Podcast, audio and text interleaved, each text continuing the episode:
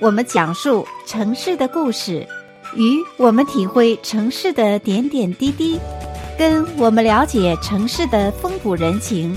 请您与金娜一起空中漫步在住在湾区。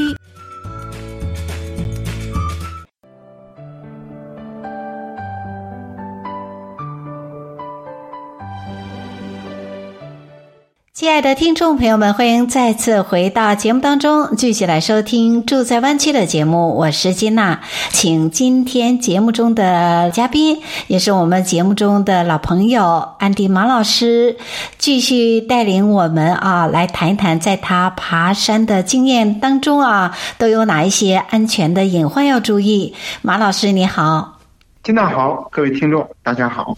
在爬山过程当中啊，带给我们听众朋友介绍一下您经常遇到的一些安全方面的问题呢？就是我们爬山时候的着装，穿的衣服呢，简单的说呢，这其实我们在以前也都提到过，就是穿的衣服尽量是长衣长裤。如果是比较熟悉的地方，人流也比较多的地方，当然可以考虑穿短衣短裤。如果是比如说野外的国家公园，或者这个地方人来的比较少，这是你今天计划的路线的话，至少裤子一定要是长裤。那上衣呢，你可以说准备一件短的，一件长袖，一件短袖，你根据气温调换。但是裤子呢，一定是呃长裤，然后呃鞋子、袜子，保证你的下肢呢不要有暴露在外的地方。这个。嗯，对，呃，防止这个小动物的咬伤啊，或者过敏啊，都很有帮助。嗯，太好的提醒，而且在以往的节目当中呢，安迪马老师也提醒我们听众朋友，当我们去野外爬山的时候啊，这个穿衣戴帽呢，也不仅是从呃刚刚提到的衣服、裤子，同时呢，帽子啊，还有这个鞋子啊，都有很多的提醒。所以呢，对此感兴趣的听众朋友们，可以呃登录到老中新闻网 newsforchinese 点 com，在上面呢去查找安迪马。老师和金娜的以往的节目重温的部分，就可以查到我们这方面更多详细的介绍。接下来就想听一听安迪马老师自己在呃这个爬山过程当中的一些亲身经历啊。讲到穿衣服呢，就是长衣服，嗯，呃，主要是一个是怕这个小动物咬伤，还有一个爬山的时候难免会。呃，尤其是膝盖以下呀，很容易蹭到路边的草，那或者是一些呃，或者是一些花儿。那这可能有些朋友呢，对植物呢有过敏，或者有些植物本身它就对任何人的皮肤都会有伤害。呃，这种情况，当然我们就是尽量要穿长裤子。那还是说，如果你像去呃这种呃国家公园，或者是总之人流比较少。或者是道路比较窄的地方，你碰到路边植物的可能性比较大的地方，呃，而且这个地方你又是第一次来，或者是嗯很少来的话，我就建议大家穿长裤子。那有些地方可能是国家公园，但是这条路线是一个你很喜欢的路线，你每年都会来很多次。那经过了几次之后，那当然你说你愿意试试短衣服呢，我觉得也可以。但是保保险起见，至少如果这个地方是你第一次来，而且也没有其他很多人经常来过的话，因为像过敏这种事情，如果来的人比较多的，呃多的话，肯定会有一些人跟你的过敏体是一样的。那这样公园时间长了，公园也会贴出一些告示，说路边有什么样的草、什么样的动物会引起什么样的危险。那嗯，如果不然的话，那我就建议你，呃，自己一定要穿。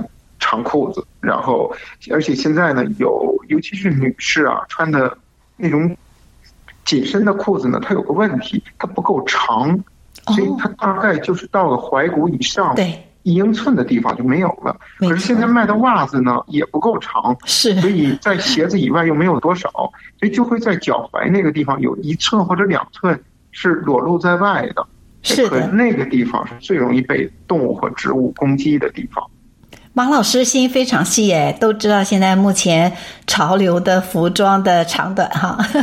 对，因为爬山的时候，我经常会看着别人会出容易出事的地方，没错，所以在裤这方面呢，其实如果是我的话，我反而是喜欢穿一些带松紧的这样的，对，好像更增加一一些这个安全感吧。是。那另外呢，马老师刚刚也提到说，哎，我们爬山过程当中啊，有一些植物常常也会容易引起一些过敏哈。其实这方面我觉得。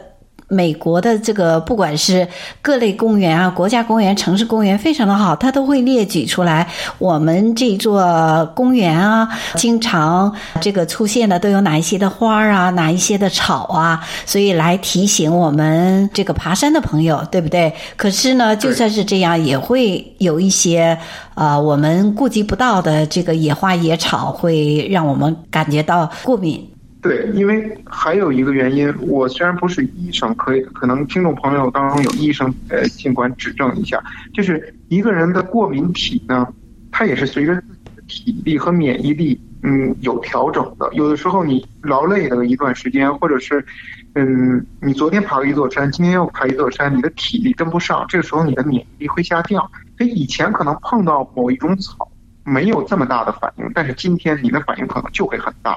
然后再加上饮水不够啊，等等，都可能会出现。就是说，嗯，同一个人在同一个植物或者动物面前，嗯，他两次碰到，但是情况是不一样的。这个我完全赞成，因为我自己也有过这样的经历。以往二十年之前啊，啊，也在其他的国家也没有过过敏的经验。那十多年之前来到美国也没有过过敏的经历。可是呢，在大概啊两年前就会出现这样。我觉得就是自己免疫力下降，在春天的时候就会有过敏的反应。是的。那我们现在稍事休息，下个单元继续回来。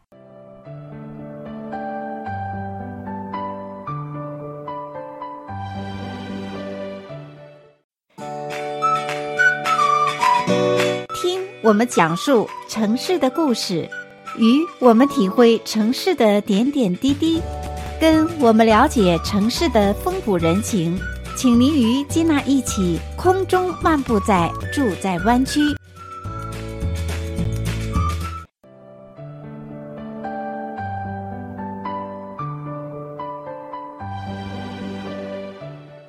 亲爱的听众朋友们，欢迎再次回到节目当中，继续来收听《住在湾区》的节目。我是金娜。接下来的单元当中呢，继续有请今天节目中的嘉宾，也是我们节目中的老朋友安迪马老师，继续带领我们啊，来谈一谈在他爬山的经验当中啊，都有哪一些安全的隐患要注意。马老师你好，金娜好，各位听众大家好。那另外，我也想到，在爬山的过程当中啊，我们女生常常看到一些野花呀，漂亮的不得了哈，真的是比家花要香还要艳，就忍不住会摘摘这个花，所以这个也是要注意的，对不对？对，因为呃，花粉跟这个这个，就像花蕊呀这些花瓣，这些呢，嗯，可能要比呃这个要比它叶子的部分。更容易引起这个人身体的不适，所以在决定摘一朵野花之前，你最好要想清楚，是不是你一定需要摘这朵野花。嗯，如果它真是很好看，那你就上山之前做一个准备。如果你有这方面的兴趣的话，那就带上带上一些塑料口袋。在摘的时候戴上手套，小心一点，摘完了放在口袋里边，尽量不要去碰它。嗯，因为我们在爬山的时候可能比较热、比较累，毛孔都是开着的。那这种情况，呃，当这些呃花粉或者其他物质进入到人体会更容易，那更容易引也就更容易引起过敏。嗯，这个也是呃在这边呢，顺便也提到，刚才提到裤子呢，还有一个就是手套。那有些人喜欢在路边摘东西或者爬山的时候，真是爬用手去。拽这个去去扒住石头啊等等，那我的办法呢，我就是带一个打棒球那样，好，然后我在手套上拴一个 rubber band，拴一个这个橡皮筋，我把它固定在手腕子上。我嗯没有不想戴的时候呢，我就挂在那边；想戴的时候，我只要一拉，就可以把它戴上，也很方便。如果再要觉得不舒服，就把它别在扣子上。所以有手。一定要有手套，但是不一定要马随时戴着个手套。所以这样就让我们真的是全副武装哈，从头到脚，呵 呵呃，把自己做这个还是那句话，尤其是自己平常不去的地方，嗯、尽量第一次是全副武装的去。对。要把安全做足。那刚刚也提到说，哎，我们女生愿意栽花，其实有一个两全其美的办法啊，就是看到呃这个美丽的花朵的时候，我们不如拍个照，这样的话又有一个永久的回忆，而且呢，也真的是也让自己美起来，两者融为一体啊。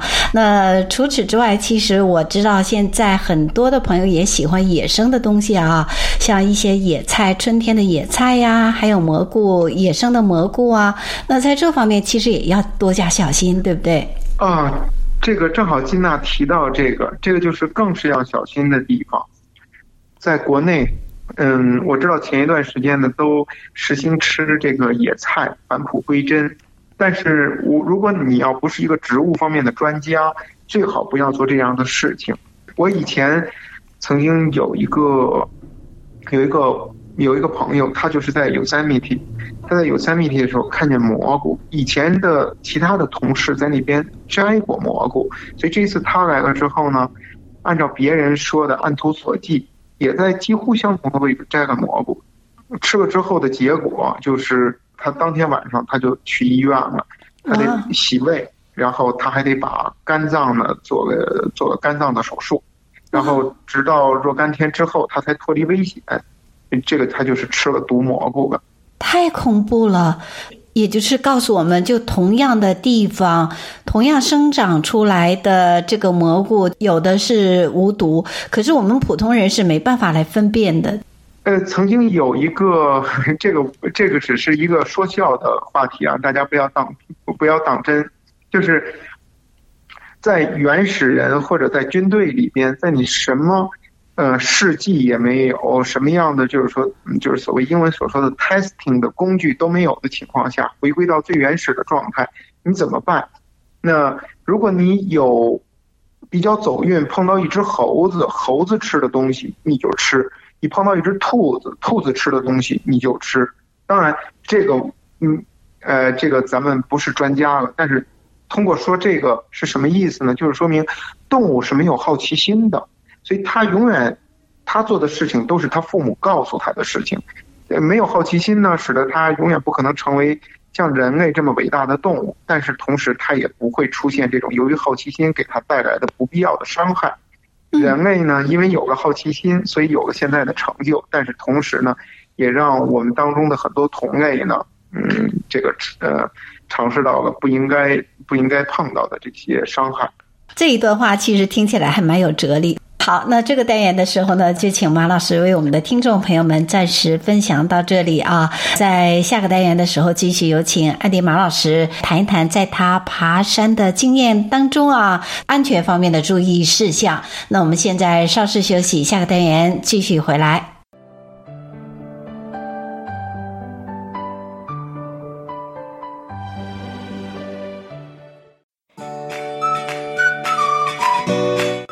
我们讲述城市的故事，与我们体会城市的点点滴滴，跟我们了解城市的风土人情，请您与金娜一起空中漫步在住在湾区。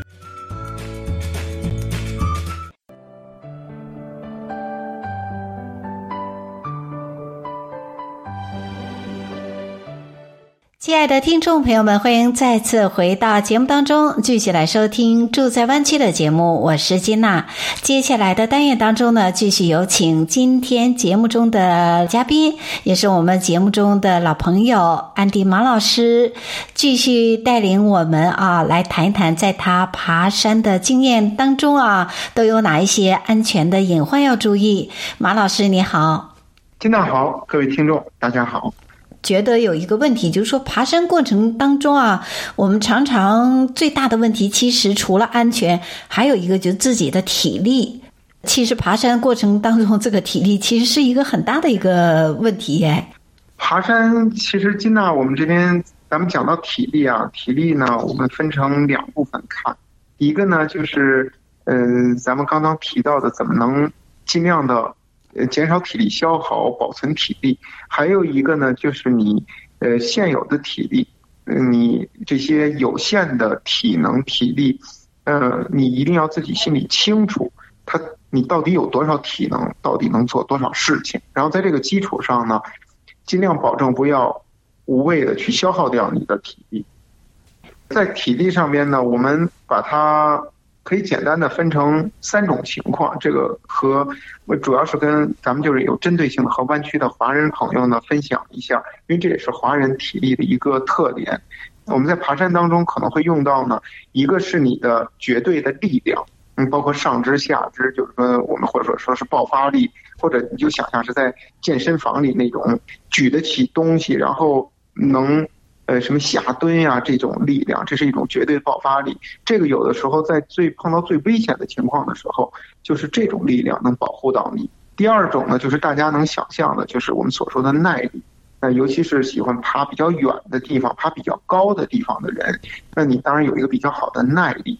那这些方面，很多喜欢长跑的朋友，一个是他确实耐力、心肺功能好，还有一个呢，一般跑长跑的人体重比较轻。体重轻呢，在爬山当中可以减免掉很多不必要的这个损失，体能上的损失，嗯，而且包括重心的转换呀，都会容易一些。还有第三个是大家最容易忽略的，这一点呢，就是从第二点引出来的。比如说，你身边有一个人，他是，比如，嗯，打个比方，五千米可能跑到十八分钟，那。嗯，跑这个全马，他能跑进两小时四十分，因为他的耐力是相当好的。可是，在爬山当中，这个耐力和爬山当中的耐力是不一样的。因为爬山当中耐力，用我们一个口语的说法，实际上你体能的一个一个韧劲儿，那个韧带的韧，那什么意思呢？韧劲指的就是说，当你劳累休息，劳累休息。是在不停的转换之后，你还能不能保持一个最大的体能？因为很多人，一个是精神上，一个是，就是一个是心理上，一个是生理上面。嗯，当他休息以后，再重新调整到他的最高体能，他调不上去了。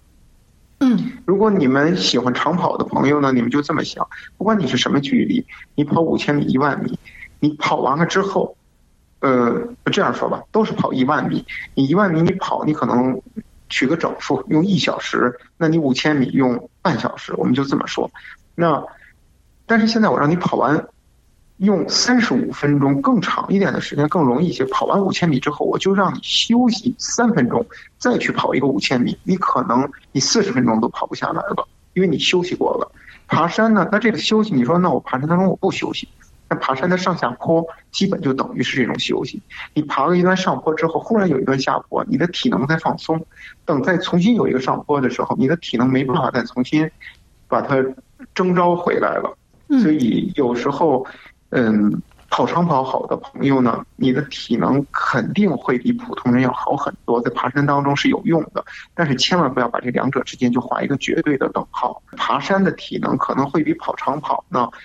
他需要的更储备的更充足，但是也不代表说爬山的朋友是不是跑长跑就好，那不一定，因为它不可能一次性的完全释放出来。好，那透过刚刚非常详尽的这个分享啊，让我们知道，其实就算你平时跑长跑的运动员体能很好的话，那爬山呢也会出现。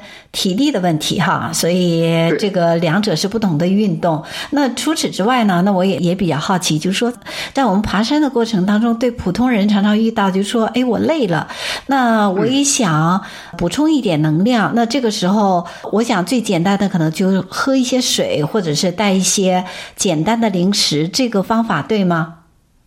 爬山当中保存体能最主要的就是一定要保证你的这个饮水。嗯，水对于我们人来说是最重要的这个资源嘛，最重要的这个营养，所以呢，一定要你要确认你你，要不然是带足够的水，要不然呢就是这个路上你要确认是有饮水饮水的地方的。那我曾经就是出过一次事情是，嗯，当时去去大峡谷在北侧。在北边，那我下山的时候，当时确认了有水源，但是等我回来，好在那一次是已经完全回到停车场了，他把水源给关掉了。哦，公园管理的部门他把水给关掉了，所以呢，我把车上的水，所有地方的水全都喝掉了，可是那个他的饮水器没有了。但是好在走运的是，是回到停车场，他没有水了。设想如果这个水源不是在停车场，是在谷底的话，那怎么回到停车场？那就是一个空前的噩梦了。对，有很多这个事情是我们预想不到的哈。对，嗯嗯，所以呢，水是最主要的。除了水以外呢，主要是注意保证两样性，一个是盐分，一个是糖分。盐分呢，随着你身体消耗，盐分消耗的过多以后，你身体的电解质就不平衡了。所以有时候呢，你可以带一点那种加过盐的那种运动运动饮料。呃，这个也是让你，要不然你身上可能一个特别明显的反应是你觉得身上忽冷忽热，然后皮肤有一点发麻，就像你特别激动的时候的那种感觉，那个就是你可能需要缺盐了。如果是在运动当中，如果有这种感觉，你需要补充一点有盐分的水。嗯，那糖分呢，很简单，就是你呃消耗过多的体能之后，那个时候你你吃蛋白质、吃碳水化合物，可能都不如吃一口白糖更管用。那当然，比如说压缩饼干呀、巧克力呀，可是这些东西有一个问题，就是你要吃它的话，你会觉得特别口渴。是的，所以又回到第一个问题，还是要有水。好，马老师啊，今天可以说是侃侃而谈，给我们带来很多在爬山过程当中啊，我们要注意的这个安全事项，而且呢，都是他自己一些亲力亲为所遇到的一些。特殊情况的一些故事。那除此之外呢，提醒我们的听众朋友，在爬山的过程当中，尽量是集体行动啊，更不用说我们要做好这个啊爬山前的一些准备工作呀。像我们爬这座山，我们是第一次啊，还是呃经常爬这座山啊？就对它要有所了解。这也就是我们提到的，对这个大自然要有一个敬畏的心理啊。所以做到的这个准备工作越充足呢，对于我们来讲呢，在爬山的过程。程当中所遇到的意外或者是应急的这个办法呢，对我们也就更加的从容一些，是吧？对，没有错。最后可能还有一点，就提醒大家一下，就是我们说是叫爬山，嗯，其实爬山是相对从体能分配上是比较安全的，因为你上不去了，自然也就回来了。嗯，量量出而进。但是这边比较有名的一个是最近着火当中有惊无险的这个大盆地公园、州立公园，还有一个呢就是大峡谷的国家公园。这两个地方是先下后上，所以一出发的时候，大家可能在愉快的心情当中有说有聊，你你不觉得你已经走出很远了？可等回来的时候就麻烦了，因为回来是上坡，所以这种情况呢，呃，要首先要熟悉一下这个地形。它是你像 Mission Peak。如果上不去，那就下来比较容易。但是那种如果有上有下的，就比较你要小心。当然最可怕的就是大峡谷，你先下去，下得很高兴，什么样体能的人下到谷底都没问题。然后是你怎么回到停车场？当我们熟悉爬山的路线之外呢，我们基本上也就是知道怎么去掌握好自己这个爬山的节奏哈，更好的这个把持住我们自己的这个体能，所以这都是非常有专业的提醒啊。在爬山的过程当中，真的是要有一个敬畏的心理，步步惊心啦。很多的资讯，那在以往的节目当中呢，也多次邀请到安迪马老师在节目当中为我们讲安全爬山的注意事项。爬山嘛，是我们大家非常喜欢的一项户外的运动，也是一项非常受到欢迎的，也可以说是一个户外的活动啦。因为是大家不仅爬山的过程当中，呃。呃，让我们运动呢，同时也是一个收手的一个好方法哈。那可是呢，这个爬山也不是轻而易举，就是走平地啊。那很多的呃，这个爬山注意的事项呢，我们在以往节目当中多次分享给听众朋友。所以，像以往的节目当中，听众朋友如果感兴趣的话呢，都可以登录到老中新闻网 triple w 点 news for chinese 点 com，在上边呢找寻。安迪玛或者是金娜都可以查到我们以往节目重温的部分。最后呢，也谢谢安迪玛老师，同时也祝我们的听众朋友有一个愉快的下午，多多走出户外，让我们更加有一个健康的户外的活动。谢谢。好，谢谢金娜，谢谢大家的收听，希望大家有一个愉快的爬山的经历。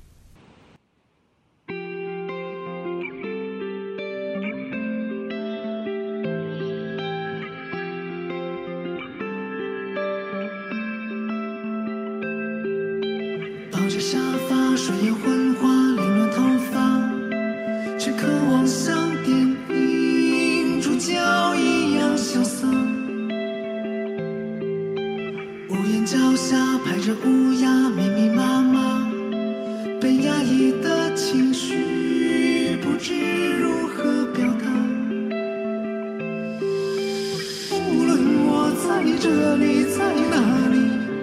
仿佛失魂的虫鸣，却明白此刻应该做些努力。无论我在这里在哪里，都能弥补的过去。每当想起。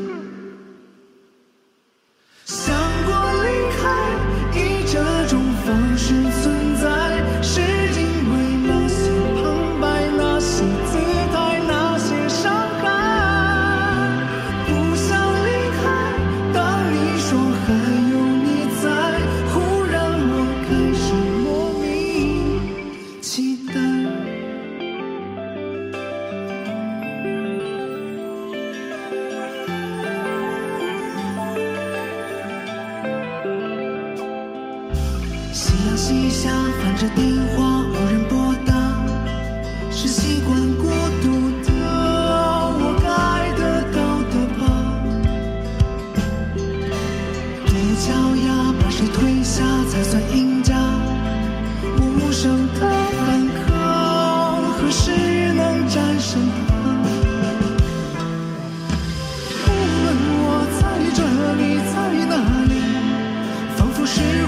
聪明，却明白此刻应该做些努力。无论我在这里，在哪里，不能弥补的过去，每当想。